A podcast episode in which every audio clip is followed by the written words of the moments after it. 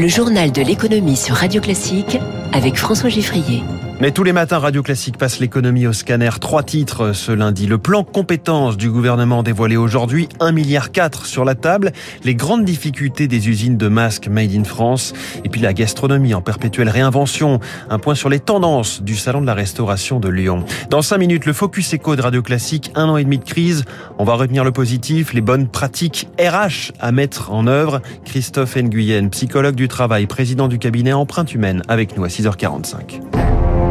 Radio classique. 8% de chômage en France. Le gouvernement veut tenter par tous les moyens de faire baisser ce chiffre dans les 7 mois qui nous séparent de la présidentielle. Bonjour Eric Mauban. Bonjour François, bonjour à tous. Jean Castex dévoile ce matin son plan compétences. Nous devons faire en sorte de pourvoir les emplois qui se créent. Voilà ce que dit le Premier ministre ce matin aux échos. Comment compte-t-il s'y prendre? Eh bien, son objectif est d'investir massivement sur euh, la formation des salariés et des chômeurs. Ce plan comporte trois leviers. D'abord, la réforme de l'assurance chômage, elle sera totalement mise en œuvre à compter du 1er décembre. Elle vise à mettre un terme à la multiplication des contrats courts et à inciter financièrement le retour à l'emploi. Ensuite, Jean Castex dit vouloir améliorer l'attractivité des emplois, une tâche qui incombe aux branches professionnelles. Il s'agit de favoriser le dialogue social et de relever les salaires des métiers insuffisamment valorisés, notamment dans l'hôtellerie, café-restauration et les industries agroalimentaires. Enfin, Dernier volet, la formation professionnelle. Près d'1,4 milliard d'euros y seront consacrés. 900 millions cette année, 500 millions l'année prochaine. Les PME vont disposer de nouveaux moyens financiers pour former leurs salariés. L'objectif est de permettre à 1 400 000 demandeurs d'emploi de disposer dès l'année prochaine d'une qualification rapidement opérationnelle. Merci Éric Mauban, le Premier ministre qui défend par ailleurs son budget 2022. Nous ne referons pas les mêmes erreurs qu'en 2008. La crise financière qu'il raconte avoir vécu de l'intérieur du pouvoir, lui qui a occupé divers postes de cabinet ministériel et élyséen sous le quinquennat Sarkozy. Que nous disent le FMI, l'OCDE et quasiment tous les économistes N'augmentez pas les impôts, continuez la politique de relance par l'offre et c'est ce que nous faisons. Voilà ce que dit le Premier ministre ce matin.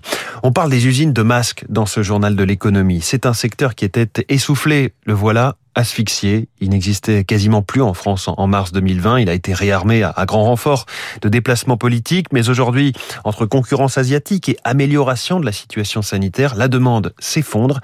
Résultat, la coopérative des masques, née fin 2020 dans les Côtes d'Armor, est déjà menacée de dépôt de bilan.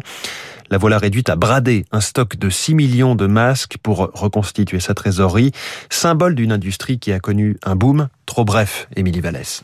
Au travers de son opération de déstockage, la coopérative des masques lance surtout un appel au patriotisme économique, même si les masques français sont deux fois plus chers que ceux qui viennent d'Asie. Guy Asquette, président du conseil d'administration de l'entreprise. On ne peut pas relocaliser et courir après le prix chinois. On ne peut pas souhaiter une relocalisation de la filière tout en continuant d'aller acheter l'autre bout du monde sur le petit prix. Quand vous voyez passer un appel d'offres où le critère de prix c'est encore 80%, c'est même pas la peine d'y répondre. Du côté de Bercy, on indique que l'État a fait sa part en commandant un milliard de masques aux entreprises françaises et que les collectivités et les hôpitaux doivent prendre le relais. Le ministère de l'Industrie qui indique aussi que sur la trentaine de fabricants, la moitié reste fragile.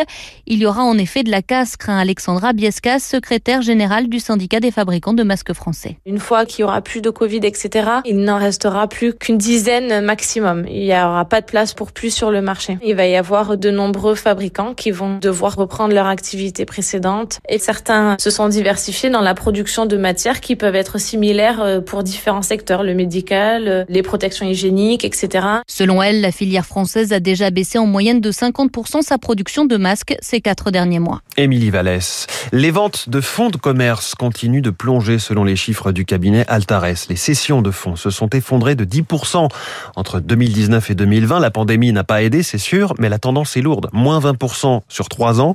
Le taux de vacances des locaux commerciaux est de 9,5% et il progresse d'un point chaque année. Situation plus forte encore dans les petits Un rendez-vous judiciaire pour UBS. La Cour d'appel de Paris tranche tout à l'heure à 13h30 le sort de la banque suisse après une amende de 3 milliards 700 millions d'euros en première instance. UBS soupçonné d'avoir illégalement démarché des clients en France entre 2004 et 2012 pour qu'ils placent leur argent en Suisse. Quelques plaisirs gustatifs à présent. Écoutez ce menu auquel a eu droit Emmanuel Macron hier soir à Lyon où se tenait le dîner des grands chefs.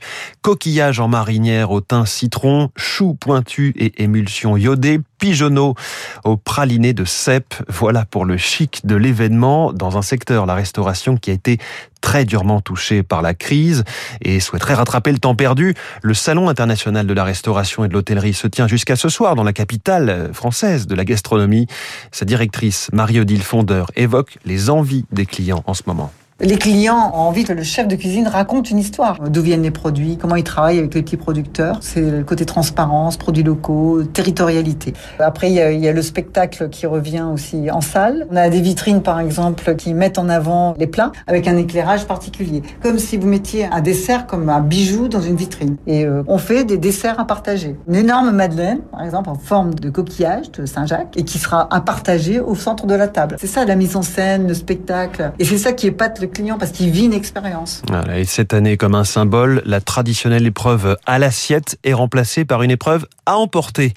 La restauration euh, à table qui a par ailleurs perdu les deux tiers de son chiffre d'affaires euh, à fin juillet comparé à 2019 selon des chiffres euh, ce matin publiés par le cabinet NPD. Et fin juillet, c'était bien sûr avant l'application du pass sanitaire. Les marchés financiers, la bourse de Tokyo est hésitante. Le Nikkei, qui avait ouvert en, légère hausse, est en ce moment en toute petite baisse, moins 0,02%. Dans un instant, le Focus Eco et les leçons d'une crise en matière de ressources humaines. On se lève du bon pied dès ce lundi matin sur Radio Classique. Il est